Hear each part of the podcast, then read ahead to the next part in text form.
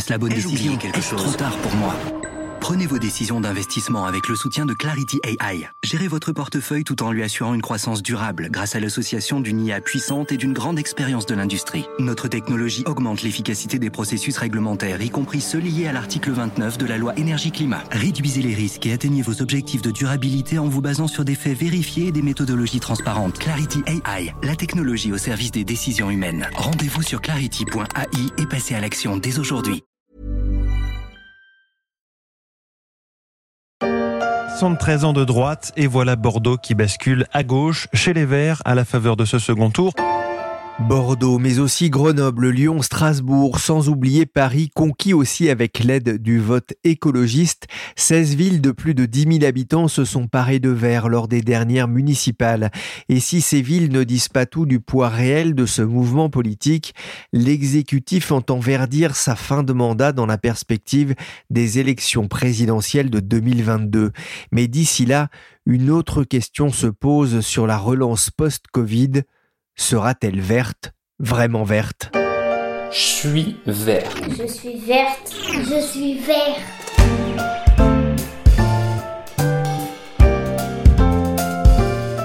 Je suis Pierrick Fay, vous écoutez La Story, le podcast d'actualité des échos, et je vous propose aujourd'hui une rencontre exceptionnelle avec un explorateur pas comme les autres, Bertrand Picard, le créateur du premier avion sans carburant Solar Impulse.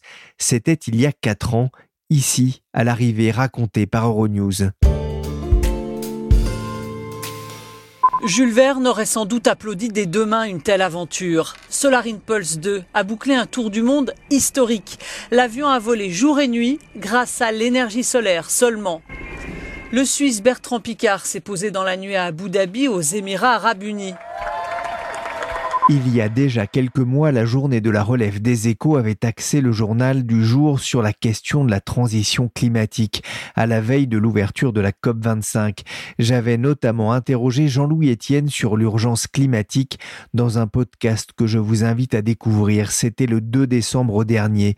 Depuis, le monde a traversé une crise mondiale à cause d'un coronavirus. On a pu d'ailleurs mesurer durant le confinement la réduction de l'impact de l'activité humaine sur la planète la faune et la flore. Mais faut-il pour autant sacrifier la croissance économique, l'emploi de millions d'individus au nom de la lutte contre le changement climatique? La relance rendue nécessaire par la récession économique qui menace le monde doit-elle aussi céder aux impératifs écologiques Moi, je pense que la question, elle est vite répondue. Pas sûr, JP, qu'on ait la même réponse tous les deux. Quoi qu'il en soit, le lecteur des échos, lors de cette relève, a pu découvrir le portrait d'un aéronaute s'aventurier, comme il se présente lui-même, Bertrand Picard, sous la plume d'Éric Orsena. Le possible est partout, le frein est en nous. Pourquoi pas? Écrivait l'académicien. Bertrand Picard, c'est finalement une bonne description de ce que vous essayez de faire à travers la fondation Solar Impulse? Mais oui, parce que moi j'ai toujours compris que l'impossible n'est pas dans la réalité. L'impossible est dans notre manière de penser. C'est dans notre impossibilité à nous projeter dans le futur autrement que ce que nous sommes aujourd'hui. Donc ce que j'aime, moi, c'est casser les paradigmes, c'est trouver d'autres altitudes de vol qui nous donnent d'autres directions, comme dans le vol en ballon. C'est exactement ça. Selon notre manière de penser, notre vie va prendre des trajectoires différentes. Et aujourd'hui, il est indispensable de prendre des trajectoires différentes. Indispensable de voir que ce qu'on pensait autrefois était peut-être valable pour autrefois, mais ne l'est plus aujourd'hui et ne l'est en tout cas plus pour le futur. Alors on va revenir, si vous voulez bien, un petit peu plus tard sur la fondation et les solutions qu'elle prône pour euh, protéger l'environnement. D'abord, je voudrais revenir avec vous sur la crise que l'on traverse avec l'épidémie de, coronavirus.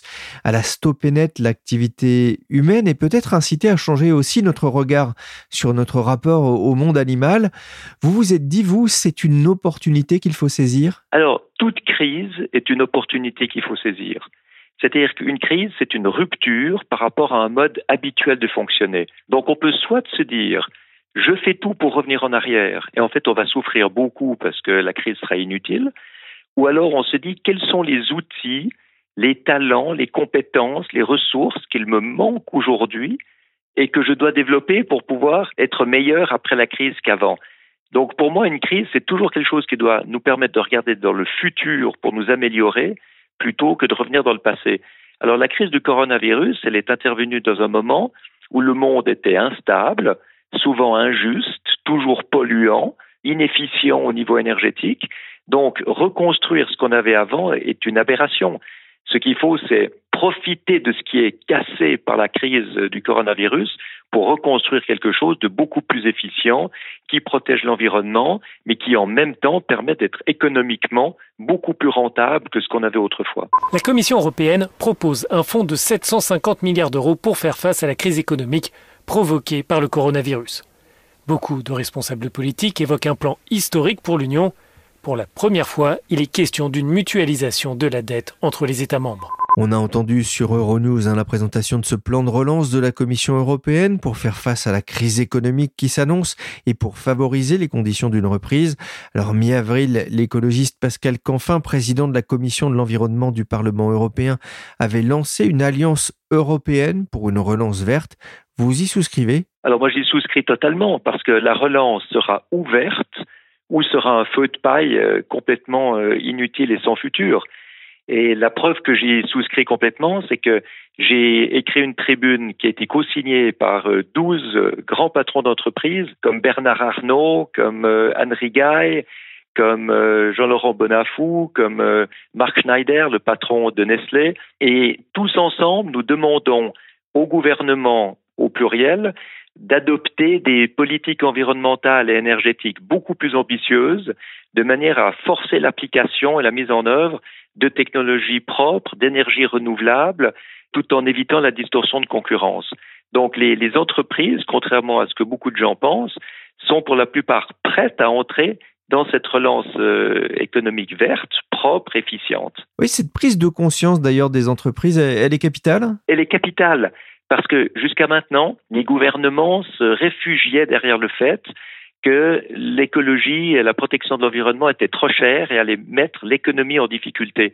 Alors que maintenant, les chefs d'entreprise nous disent ce n'est pas vrai, nous sommes d'accord avec une relance économique verte, nous sommes d'accord avec la protection de l'environnement, nous sommes d'accord avec l'efficience énergétique, c'est un progrès formidable parce que maintenant plus personne peut se cacher derrière des arguments fallacieux. Alors au sein de la fondation Solar Impulse, vous aidez au développement de solutions pour protéger euh, l'environnement. Et l'un de vos dadas, si je puis dire, c'est l'énergie verte et, et notamment les éoliennes. Non, les éoliennes, c'est une des mille solutions. Moi, ce qui m'importe le plus, c'est l'efficience. Notre monde aujourd'hui gaspille entre 50 et 75% de l'énergie produite, de la nourriture produite, des ressources naturelles extraites, des déchets qui ne sont pas réutilisés. Tout ça, c'est un monde de gaspillage. Le gaspillage coûte très cher. Donc moi, ce qui m'intéresse, c'est de rendre le monde plus efficient. Et ce qui est extraordinaire, c'est de voir qu'aujourd'hui, les technologies propres permettent de créer plus d'emplois et de faire plus de profits industriels en utilisant les technologies propres et en devenant plus efficient. Donc moi, c'est ça que je pousse. Alors, l'énergie renouvelable, bien sûr, que ce soit solaire, éolien, hydroélectrique, biomasse, géothermie, tout ça c'est fondamental, mais ce ne sera jamais suffisant si on continue à gaspiller l'énergie qu'on produit. Donc, une grande partie des solutions technologiques qui sont sélectionnées et labellisées à la Fondation Solar Impulse sont des solutions qui augmentent l'efficience dans le domaine de l'eau, de l'énergie bien sûr, des bâtiments, de la mobilité, de l'industrie, de l'agriculture. Et dans tous ces domaines-là, on voit que la croissance qualitative est possible. La croissance qualitative, c'est quand on crée des emplois et on fait du profit en remplaçant ce qui pollue par ce qui protège l'environnement. Vous aviez l'ambition justement de présenter aux décideurs politiques 1000 solutions rentables pour protéger l'environnement. Où en êtes-vous aujourd'hui? Alors c'est vrai qu'il faut parler leur langage. Hein. donc c'est pour ça que j'insiste beaucoup sur le fait que toutes ces solutions environnementales doivent être rentables et doivent créer des emplois. Alors le but est d'en avoir 1000. Aujourd'hui nous en avons 567 à l'instant où je vous parle.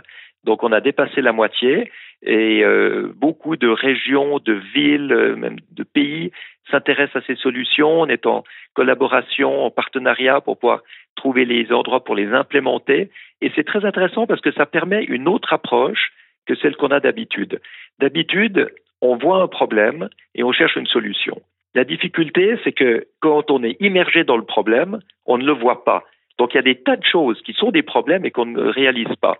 Si au contraire, on cherche toutes les nouvelles solutions technologiques qui sont efficientes et qu'on regarde où les appliquer, on va pouvoir agir sur beaucoup, beaucoup plus de problèmes que si on ne cherchait que les problèmes. On pourra agir en fait sur toutes les situations qui nécessitent d'être plus efficient. Alors moi, c'est ce que j'appelle la théorie du piranha. Quand on a un seul piranha qui nous attaque, ça fait pas mal. Quand il y en a des centaines, ça nous dévore. Et il faut justement mettre toutes ces centaines de solutions technologiques en action, en mise en œuvre, en implémentation, dans tous les domaines possibles. Et à ce moment-là, la question de la pollution et des changements climatiques va vraiment pouvoir être résolu. Quand on parle d'écologie, quand on parle environnement, il y a toujours l'idée que ça ne sera pas rentable, que euh, ça sera surtout un centre de coûts. Ces technologies vertes que vous poussez devraient permettre de réconcilier écologie et rentabilité? Alors absolument. Et c'est possible maintenant, mais j'avoue tout à fait que ce n'était pas possible il y a 5 ou 10 ans il y a cinq ou dix ans, ces technologies n'étaient pas rentables, elles n'avaient pas atteint leur masse critique. Et aujourd'hui encore, il y en a certaines qui ne sont pas rentables et qui nécessitent toujours des subventions et des sacrifices. Donc moi, ce sur quoi je me concentre avec la Fondation Solar Impulse, c'est sur toutes les solutions qui sont aujourd'hui rentables, aujourd'hui commercialisables. Pas du tout des trucs pour le futur, des trucs pour aujourd'hui. Et, c'est fantastique de voir la créativité, l'inventivité de, de ces startups ou parfois des laboratoires de recherche des grandes entreprises qui amènent déjà aujourd'hui, si on regarde tout ce qu'on a identifié, de quoi diviser par deux les émissions de gaz carbonique instantanément si c'était appliqué. Donc extrêmement prometteur, extrêmement rentable et une magnifique manière de relancer l'économie, justement.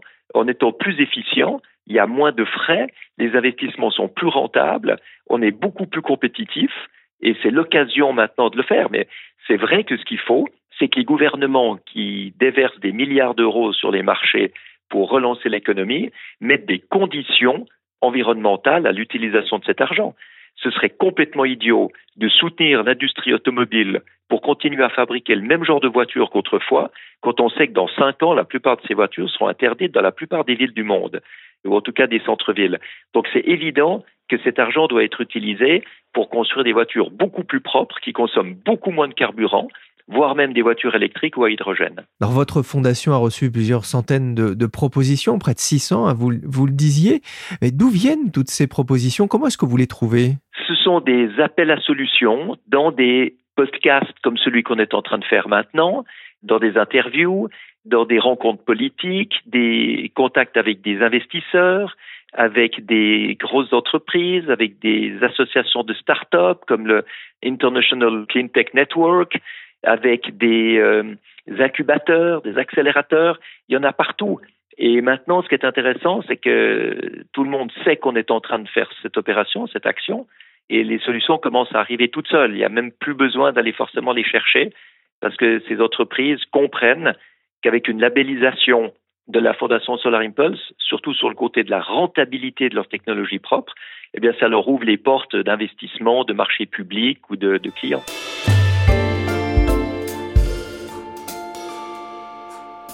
Everywhere on the planet, there are some heroes of change driving action. Who invent and create to clean the ocean. Rethink education. Reduce food waste. Alors, fin janvier, vous étiez au Grand Palais à Paris lors d'une exposition qui s'appelle Change Now. Vous avez présenté euh, des solutions labellisées par votre fondation. Si vous deviez en retenir trois qui vous ont particulièrement marqué, ce seraient lesquels? J'aime beaucoup le boîtier anti-smog, qui est un boîtier qui, pour 500 euros, peut être installé sur n'importe quel moteur à combustion de voiture à essence ou de voiture diesel et qui réduit la consommation de carburant de 20% et les particules émises sont réduites de 80%. Et c'est sur un taxi rentabilisé en six mois. C'est quelque chose qui devrait être installé sur toutes les voitures. Une autre solution, euh, Claritaire, j'aime beaucoup Claritaire, c'est un système qui permet de recycler les déchets plastiques en solvant ou cire de haute valeur ajoutée. Donc, manière de procéder en économie circulaire. Quelque chose de très ingénieux aussi, Ecotech Ceram, une start-up française qui stocke et transporte de la chaleur dans des gros blocs de céramique. Donc de la chaleur qui serait perdue dans les usines peut être stockée dans ces blocs de céramique et transportée à un endroit où on a besoin de chaleur. Et là, je vous en donne trois, mais on peut continuer euh, indéfiniment. C'est extraordinaire ce qui existe. Si le monde politique et industriel prenait vraiment conscience de toutes les solutions qui existent et qui sont rentables, mais ils augmenteraient leur rentabilité énormément et pourrait se permettre d'avoir des politiques environnementales beaucoup plus ambitieuses puisque tous les moyens de le faire existent. Vous parliez tout à l'heure de gaspillage énergétique et c'est vrai qu'aujourd'hui l'une des grandes difficultés c'est de stocker très souvent euh, l'énergie qui est, produite. On voit euh, malgré tout euh, une volonté de développer les, énergies vertes, les énergies dites alternatives. Malgré tout, que ce soit l'éolien ou que ce soit le, le solaire, ces énergies sont parfois critiquées par une partie du monde écolo. C'est quelque chose que vous comprenez? Non. Quand on est un écologiste, on ne peut pas en même temps demander d'arrêter le pétrole, le charbon et le gaz et ne pas accepter qu'on mette des éoliennes ou des panneaux solaires. Alors évidemment, il ne faut pas mettre des éoliennes trop près des villages, il ne faut pas les mettre n'importe où, mais il faut quand même avoir un peu de bon sens en se disant que si on veut garantir le bien-être social de la population, si on veut donner des salaires, donner aux gens de quoi vivre, eh il faut quand même faire tourner une industrie et pour ça, on a besoin d'énergie. Pour moi, les éoliennes, c'est pas une aberration. Les éoliennes, c'est quelque chose qu'on peut mettre euh, sur une durée de vie de 20 ou 30 ans. Et puis, si on trouve mieux, eh ben, on les enlève et on les remplace par autre chose mais il faut quand même produire l'énergie qu'on va utiliser. Il y a tout de même les, problèmes des matières euh, premières, notamment pour la fabrication euh, du solaire et les fameuses terres rares dont on parle souvent, qui peuvent aussi être source de pollution. Oui, c'est vrai. C'est vrai, et c'est pour ça qu'il faut des normes environnementales et des normes sociales extrêmement sévères, de manière à ce que ces terres rares ne soient pas exploitées par des enfants, par des esclaves, dans des conditions polluantes mais on ne critique l'exploitation des terres rares que pour faire des éoliennes et des panneaux solaires et des moteurs électriques, et personne ne critique la même utilisation de terres rares pour les téléphones portables et les ordinateurs, qui sont faites dans des conditions atroces d'exploitation des enfants dans les régions du Nord Kivu, entre le Rwanda et la République démocratique du Congo. Donc on a beaucoup, beaucoup plus de ces consommations de terres rares en ce moment dans des téléphones portables qui sont tout à fait acceptables par tout le monde. Donc je crois que maintenant ce qu'il faut, c'est vraiment mettre des normes environnementales, mettre des normes de protection sociale draconiennes, mais aussi pour les téléphones portables, pour tout ce qui est exploitation de matières premières, et puis comprendre que maintenant on a un petit peu le choix entre quelques degrés de plus dans l'atmosphère ou quelques mines de cobalt ou de lithium en plus dans des endroits qui pourraient localement être très bien régulés. Moi, je pense que le plus dangereux, c'est quand même la pollution globale, mondialisée, plus que de la pollution locale qui pourrait être gérée par des lois et des règlements euh, adaptés.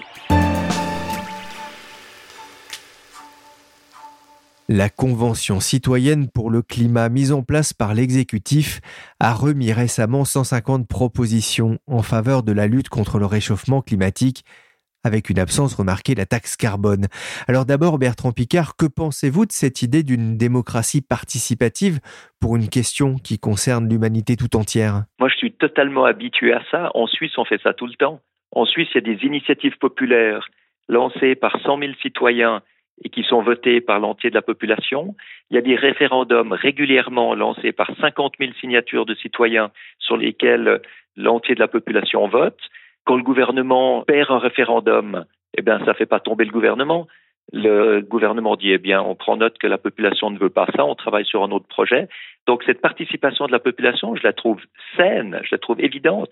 Et c'est extrêmement bien que Emmanuel Macron lance ce genre de processus-là en France.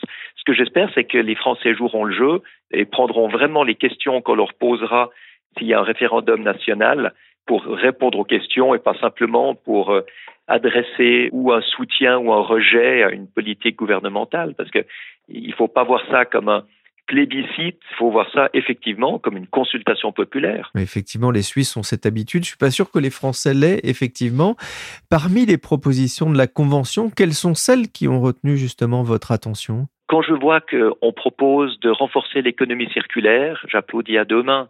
Quand je vois qu'on propose d'interdire les voitures les plus polluantes en 2025, j'applaudis à deux mains. En fait, tous les sujets sur lesquels la Fondation Solar Impulse est en train de trouver des solutions sont justement relevés par la Convention citoyenne. Donc euh, pour moi, c'est absolument extraordinaire. Je vois des propositions des citoyens et je vois qu'on a toutes les solutions techniques pour pouvoir y répondre. Et c'est vrai qu'il serait dommage de ne s'arrêter que sur la question d'un crime pour écocide ou de la limitation de vitesse à 110 km/h sur les autoroutes. It's very important to understand that more than a achievement for the history of aviation, it's a success for the history of energy. C'est très important de comprendre que c'est plus qu'un exploit pour l'aviation, c'est un succès pour l'histoire de l'énergie. Ce sont les mots de Bertrand Piccard à son atterrissage à Abu Dhabi le 26 juillet 2016 lors de la dernière étape de son tour du monde en avion propulsé uniquement par l'énergie solaire, un exploit partagé avec André Borchberg. Depuis, Bertrand Picard se consacre à sa fondation, ce qui ne l'a pas empêché de battre récemment le record du monde de distance parcourue avec un véhicule à hydrogène j'ai eu envie de savoir s'il avait un nouveau projet de ce type dans les cartons. Le projet qui est vraiment en ce moment euh, sur lequel je travaille, c'est le tour du monde des solutions, comme on l'appelle. C'est qu'au moment où on aura les 1000 solutions rentables pour protéger l'environnement, je referai un tour du monde pour aller amener ce portfolio à tous les gouvernements, à tous les chefs d'État, à toutes les grandes entreprises. Et ça, ce sera toute une grosse opération avec les médias, avec le monde politique, avec le monde industriel, etc. Vous le ferez en avion? Écoutez, ça dépend où je vais. Dans certains cas, ce sera en avion, dans d'autres cas, ce sera en train, dans d'autres cas, ce sera en voiture. Vous savez, moi, je ne suis pas quelqu'un qui va renoncer à prendre l'avion par dogme. L'aviation produit 2,8% des émissions de CO2. Il ne faut pas victimiser l'aviation. Ceux qui critiquent l'aviation pour se donner bonne conscience et qui sont chez eux sans voyager en train de regarder des vidéos en streaming par Internet polluent autant que l'avion, si pas plus. Donc, faut garder une certaine raison. Il y a certainement des trajets que je ferai en avion, effectivement. L'avion propre, pour vous, c'est juste un rêve ou il faut abandonner euh, cette idée? Ah non, l'aviation propre, c'est une évidence. La seule chose, c'est qu'il faut s'y mettre. Il y a des choses qu'on peut faire tout de suite et des choses qu'on mettra quelques années à faire. Ce qu'on peut faire tout de suite, c'est d'avoir des procédures opérationnelles beaucoup plus logiques, dans lesquelles les voies aériennes sont beaucoup plus directes, dans lesquelles les approches se font en descente constante plutôt qu'en palier, avec des chariots électriques pour tirer les avions au sol plutôt que de les faire rouler sur leur propre réacteur. Il faut alimenter les avions au sol en électricité depuis l'aéroport et pas les laisser tourner leurs turbines auxiliaires. Et puis ça, c'est à peu près 20% d'économie. Le reste doit être fait tout de suite avec une compensation carbone. 5 euros sur un billet euh, low cost en Europe, ça permet d'offsetter le carbone, c'est-à-dire ça permet puisque c'est difficile de réduire encore le carbone dans l'aviation même, d'utiliser cet argent pour euh, transformer une centrale à charbon en centrale éolienne dans le nord de la Pologne ou de mettre des panneaux solaires au lieu de générateurs diesel en Afrique ou en, Asie. Donc il y a des tas de choses qu'on peut faire pour compenser l'équivalent du carbone qu'on produit. Ça, il faut le faire tout de suite. Air France, d'ailleurs, avait décidé, avant la crise du Covid déjà, de compenser tous ses vols nationaux sur le pot carbone. Donc, excellente initiative. Et puis ensuite, il faut travailler sur l'avion électrique, notamment sur les petites distances. Un avion électrique 50 places qui euh, vole pendant deux heures à 500 km à l'heure, c'est quelque chose qui est tout à fait possible bien avant 10 ans. Donc il faut s'y mettre. Et puis pour le reste, il y aura des biocarburants, mais il faut des biocarburants de troisième ou quatrième génération, donc des biocarburants qui sont faits avec des déchets et pas du tout avec euh, le résultat de la déforestation certainement pas des biocarburants avec de l'huile de palme, c'est complètement aberrant. Et puis évidemment l'avion à hydrogène, l'avion à batterie, des, choses comme ça, il faut, il faut travailler dessus tout de suite. J'ai une dernière question, euh, je suis curieux. Quand on survole la Terre à bord de, de Solar Impulse et qu'on regarde en bas, on se dit quoi? On dit que c'est magique de pouvoir voler sans bruit, sans pollution, sans carburant.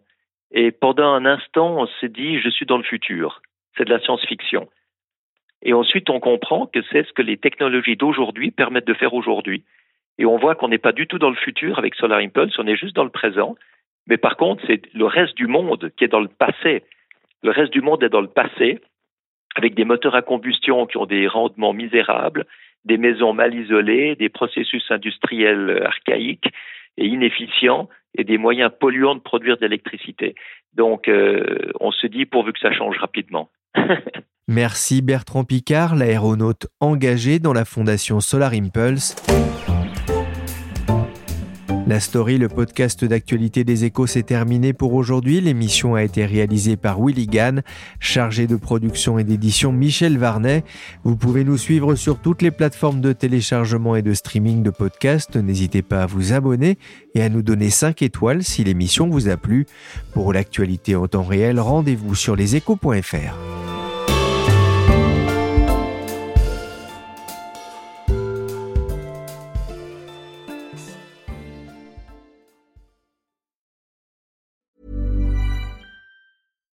when we're on a budget, we still deserve nice things. Quince is a place to scoop up stunning high-end goods for 50 to 80% less than similar brands. They have buttery soft cashmere sweaters starting at $50, luxurious Italian leather bags, and so much more. Plus, Quince only works with factories that use safe, ethical, and responsible manufacturing. Get the high-end goods you'll love without the high price tag with Quince. Go to quince.com/style for free shipping and 365-day returns.